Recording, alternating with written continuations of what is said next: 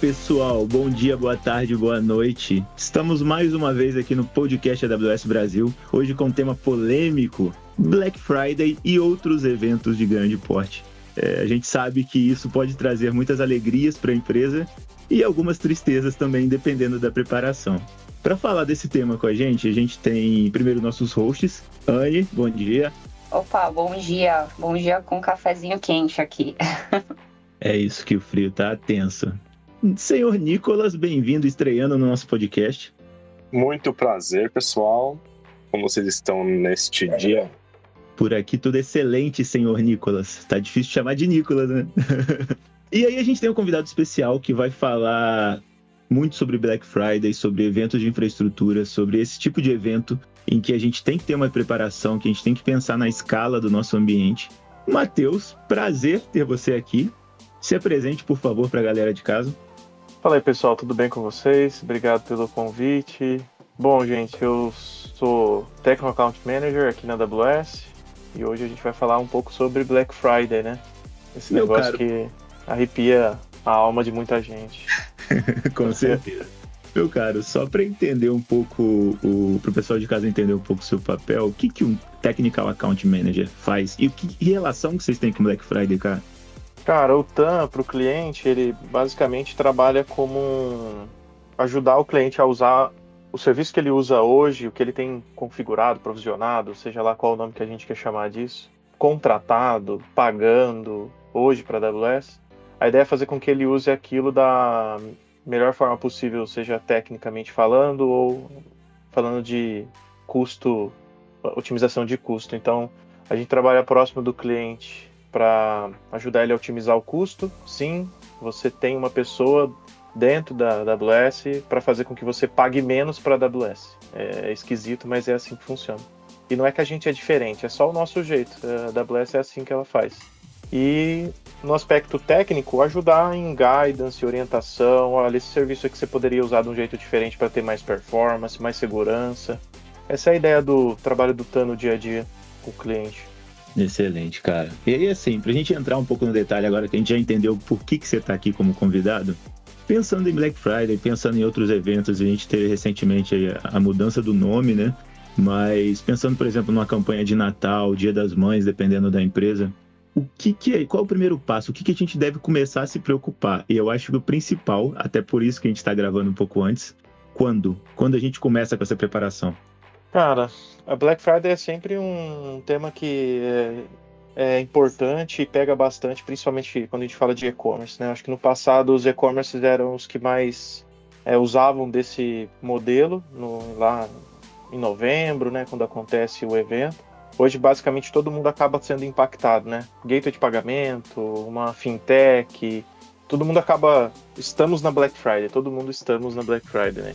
E aí assim, o tempo, eu acho que é desde a concepção das coisas. A gente tem talvez a, a, a velha ideia de, ou uma mania talvez, de achar que olha, a gente vai, quando estiver faltando dois meses ou três meses, a gente vai começar a ver se a gente está preparado para o evento. E aí a gente trabalhou o ano inteiro, a gente desenvolveu um monte de software, fez deploy de infraestrutura, fez um monte de coisa, e a gente quer. E no fim, às vezes é um e-commerce, pegar um exemplo do próprio e-commerce. No fim, o, o e-commerce trabalhou trabalha o ano inteiro para se programar lá, o time comercial, para um evento que no ano é o que mais interessa, que é a Black Friday. O resto dos dias é só tocar o, o tambor, mas o que interessa mesmo às vezes para o e-commerce é, é esse dia mais importante do ano. No e-commerce eu lembro que a gente tinha até uma piada que era assim, a gente trabalha 364 dias no ano para no fim ganhar dinheiro em um ano, né? Em um dia do ano, que é o dia da Black Friday. E aí eu não sei por que, que a gente de tecnologia tenta fazer isso de uma forma diferente na maioria das vezes. A gente quer fazer os últimos dois meses, fazer com que o software, a infraestrutura seja capaz de suportar um evento que a gente nem desenhou isso.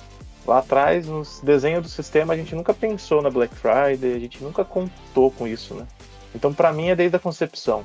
Obviamente, você vai nos dias antes ali se preparar, fazer uns testes, ver se as coisas vão realmente aguentar aquele número de requisição absurda que você imagina que você vai receber, fora os ataques que vai vir de tudo quanto é lado.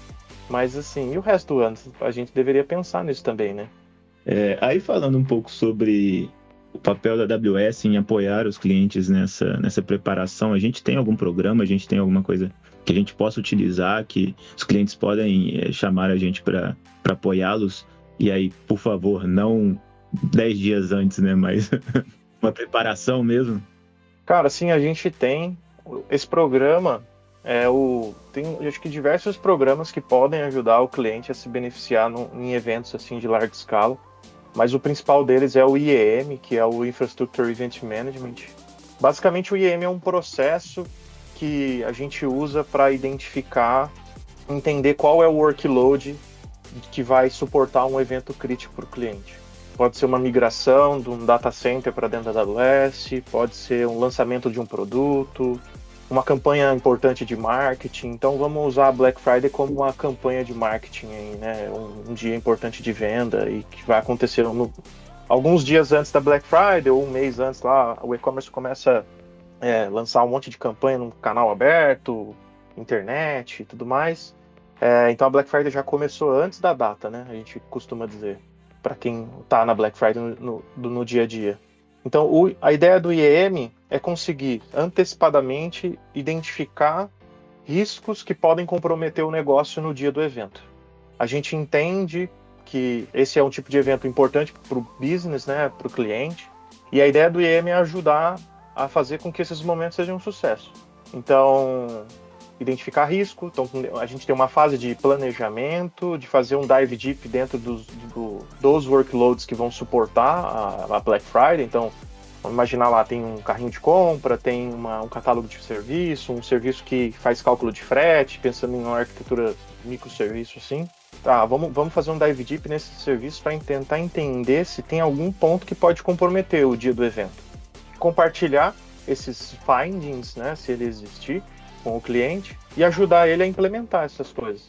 Então, orientar, fazer guidance de, olha, vai por esse caminho, essa é a forma, é a melhor forma para eu usar esse serviço num dia de evento como esse, com esse número de requisição, de pedido, de cálculo de frete que você vai receber.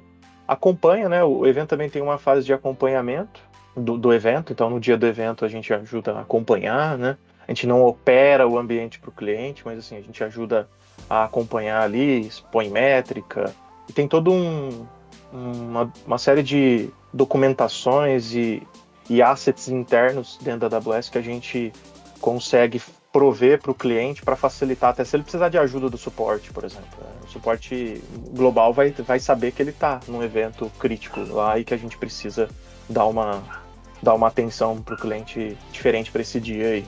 E depois tem a última, uma última fase que a gente chama de post-event review ali, que é ah, vamos pegar aqui de lição aprendida, o que, que a gente implementou de correção, o que, que ficou, que a gente. Foi um risco que a gente comprou, né? O cliente decidiu não implementar essa melhoria, porque não tinha tempo, ou alguma questão operacional, custo. Esse, esse é um pouco de como funciona o IEM, que é um, que é um programa que os clientes têm se beneficiado bastante, é, tanto no Brasil quanto fora do Brasil. Ah, muito legal, super, super bacana. E acho que aí eu vou puxar uma pergunta baseado nisso, que é assim, né? Vamos pensar que tem um cliente hoje que ele tá ouvindo esse podcast, ele falou, nossa, não comecei a me preparar para Black Friday, né? É, tô naquela de deixar para os dois meses antes, é, ou deixar mais em cima da hora, mas mudei, me, mudei de ideia, quero começar a me preparar hoje. Qual é a primeira coisa que ele deve fazer, né? Qual que é o primeiro passo aí para falar, não, vou começar a me preparar hoje para Black Friday? Se a gente pensar num cliente, acho que vai depender muito do, um pouco do, é, de como esse cliente está dentro, dentro da AWS.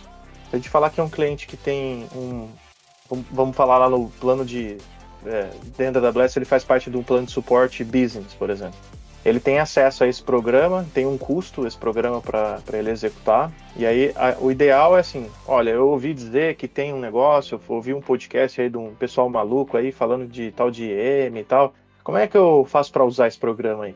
a ideia é procurar o time de atendimento do cliente para né, orientar da melhor maneira como que ele pode usar. Se o cliente tá, faz parte do, uh, de um plano de suporte Enterprise, ele já tem acesso ao, ao IEM de, de, forma gratuita, sem custo. E a mesma coisa, né? Ele já está acostumado a falar com o time do dia a dia que atende ele, seja o TAM, o, o, o Solutions Architect, o, o Account Manager ele vai conseguir startar esse processo aí junto com o time. Isso falando de processo, né, para começar o negócio. Da parte técnica, a primeira coisa é entender assim, na minha visão. Vamos imaginar que você como que foi, como foi o comportamento do teu ambiente durante o ano, né? O que, aconteceu durante o ano? Quais foram os, os principais incidentes que você teve em nível de performance? Então vamos, vamos supor que lá no Dia dos Pais, em agosto, ele teve um alto nível de acesso e nem, não chega tão próximo ao nível de acesso que ele pretende ter ou que ele tem de histórico dos outros anos na, na Black Friday. E ali ele já teve problema de performance, né? Já identificou isso nesse Dia dos Pais, Dia das Mães, Natal, ele já, ele já identificou alguns problemas de performance ali. Essa é uma métrica que pode ser usada para identificar, opa, grande chance de na Black Friday eu não conseguir aguentar esse negócio, porque num evento de menor escala eu já tive problema. Né? Então, a, acho que a grande, eu acredito fortemente nisso, a grande sacada é métrica. Ter métrica e saber onde você está, né? Tipo, eu, eu, eu costumo usar uma analogia que é assim, imagina que você quer fazer uma viagem, você foi fazer uma viagem para o deserto, e aí você já andou lá metade do, das milhas do, no meio do deserto, aí você, seu marcador de combustível quebra. Você não sabe o que você faz. Você não sabe se você volta, é melhor eu voltar de onde eu vi, que, né, se o combustível vai dar, mas eu também não sei se eu conseguir para frente. Eu não sei se eu tenho combustível para ir ou para voltar. No dia a dia, para você operar um ambiente sem métrica e não só relacionado ao time de operação em si, mas cuidar do ambiente, o próprio desenvolvedor tomar alguma ação, melhorar e tudo mais, como é que você faz? Você não tem, você não sabe se vai para frente, você não sabe se vai para trás. Ah, melhoria contínua. Como é que eu aplico uma melhoria de algo que eu não sei se está bom ou está ruim? Então, a métrica, no fim das contas, ela vai ajudar você saber se você está preparado. A ideia é justamente conseguir saber se você está preparado ou não para um evento que vai chegar, que o, negócio já decidiu que vai participar, não tem o que fazer. E eu, eu acredito fortemente em métrica, assim, eu sou, sou meio vidrado pro negócio de métrica, porque eu acho que é ali, ali diz tudo, né? Se a gente está bem, se a gente está mal, se vai dar certo, se vai dar errado, que plano que a gente tem que fazer. Não sei se eu respondi a pergunta. Não, respondeu sim. E, e, acho que você tinha comentado antes dessa questão da importância, né? Para quem tem clientes aí que atuam na Black Friday, a gente sabe o quanto realmente isso é importante para o negócio. O pessoal faz números mesmo, é, né? Aí de ano todo. Então, acho que e essa questão das métricas, eu, eu concordo totalmente. Pelo que eu vejo nos meus clientes também, é, você tem que saber medir para saber se você está preparado ou não, o quanto você está preparado. Acho que é um passo importante é o pessoal começar a olhar métricas. E, bom, é, ficou a dica aí, né? Entre em contato com o time da conta aí para ver, né, sobre o, o IEM aí, para você poder é, se preparar para Black Friday. Cara, é, até fazendo um gancho com essa relação de métricas que você comentou, então a gente tem o IEM para ajudar a se preparar para o evento, né? Tem todo isso tudo que você comentou.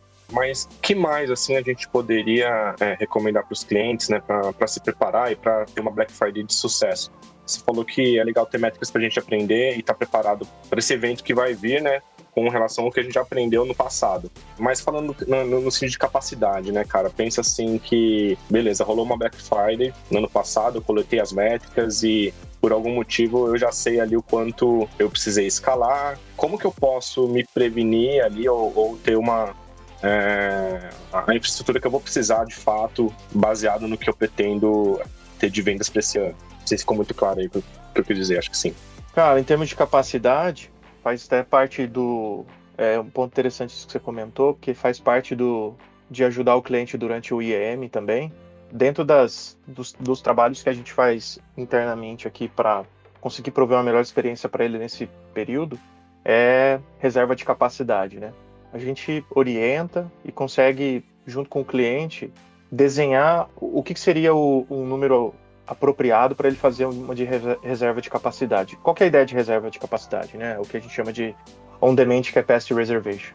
Basicamente, o cliente vai lá e ele diz assim, olha, eu quero ter uma garantia, né, digamos assim, de consumo de tantos determinados tipos de recurso computacional, EC2, basicamente, vamos falar, em um determinado período. Então, esse período é diferente de reserva de instância, né, a famosa RI, ou savings plans que tem um commitment lá de um ano ou três anos. Esse aqui é um, é um short term, não é um long term como RI savings plans e está relacionado à capacidade e não a modelo de, de pagamento, né? Então a reserva de capacidade é, eu quero me garantir que eu tenha infraestrutura disponível para durante um determinado período, uma semana, duas semanas, e eu vou pagar por isso. Então essa é a ideia da reserva de capacidade. Dentro da reserva de ainda falando de capacidade, uma das coisas que a gente ajuda o cliente nesse período é scaling das coisas que basicamente ele não tem acesso, digamos assim. Uh, vamos pegar um exemplo, load balance. O load balance a gente consegue preparar internamente os, os, esses endpoints do cliente para que tenha uma melhor performance na hora que começar o evento. Então, que o scaling do load balance não comece é, como funciona no dia a dia, porque a ideia durante o evento, né, a gente sabe lá, apareceu no jornal, apareceu na televisão, cara, quem já trabalhou no ambiente de, de Black Friday sabe como que é, o gráfico de acesso sai, é, é um salto gigantesco. Então a ideia é ajudar ele, inclusive, a, a nesses saltos, nesses picos, que os clientes do nosso cliente tenham uma, uma experiência bacana no termo de performance e capacidade também, né? Matheus, então, cara, muito obrigado. Foi excelente o episódio. É, eu tenho mais 300 perguntas aqui para fazer, principalmente em uhum. é, checklist do que você deveria se preocupar. Seria um excelente tema para um próximo episódio. É, e a gente passou por Black Friday e sabe que é muita preocupação, mas depois do primeiro dia de Black Friday, cara, é um sucesso enorme, é um, é um sentimento muito bom. Então, é um tema que eu gosto muito, te dá são preocupações que a gente tem e, putz, a gente ainda tem a oportunidade de estar vivenciando essa parte de nuvem, estar vivendo, vivenciando esse problema barra solução dentro da nuvem, dentro da cloud. Então, assim, somos privilegiados. Imagina conviver com isso on-premises e não ter essa escalabilidade que hoje a gente discute aqui. Cara, excelente. Muito obrigado pela participação. Quer deixar seu último recado? Eu quero agradecer. Obrigado vocês pelo convite. Muito legal estar aqui.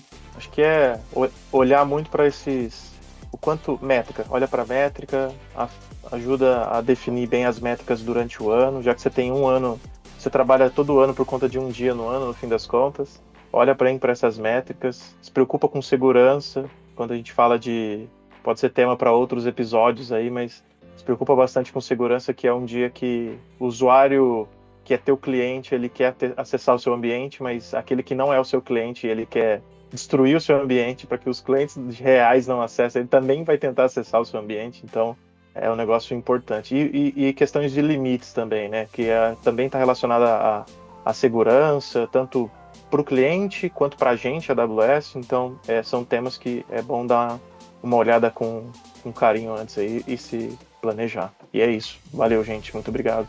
Excelente. Nicolas, popularmente conhecido como Marretinha, quer dar seu tchau pra gente? Bom, obrigado pelo convite participar aqui pela primeira vez no podcast AWS e espero participar de muitos outros. Valeu, pessoal. Pessoal, obrigada, um ótimo dia aí e fiquem ligados aí nesse tópico de Black Friday. Se você gostou, comenta aí, né?